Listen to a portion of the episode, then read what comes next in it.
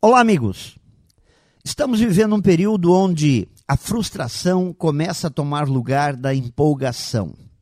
E aonde não faltam motivos para acharmos que realmente não vai dar pé. Os momentos são estranhos, mas é justamente nesses momentos que estamos vivendo, onde a falta da autoestima toma conta, é que precisamos nos transformar em usinas de energia fortes para realizarmos feitos importantes e grandiosos. Não podemos ser somente coadjuvantes nas cenas da vida. Temos que fazer parte da construção.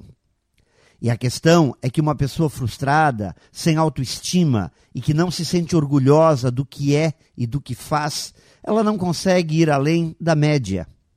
Falo do orgulho não no sentido de arrogância ou prepotência, mas sim no sentido de saber seu real valor. Quantas pessoas que lutam para serem valorizadas pelos outros, mas esquecem que primeiro precisam se cuidar, se nutrir de coisas boas e se orgulhar do que são e do que fazem. Criar a capacidade de mudar a realidade que nos cerca a partir de uma verdadeira profissão de fé.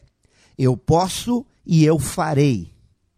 Para tanto, precisamos definir quais são nossas propostas de valor, quais os movimentos temos que fazer para que possamos melhorar o que estamos fazendo.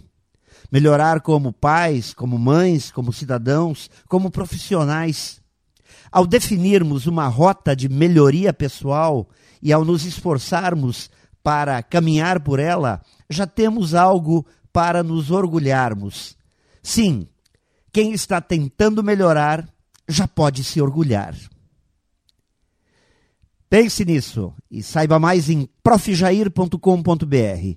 Melhore sempre e tenha muito sucesso!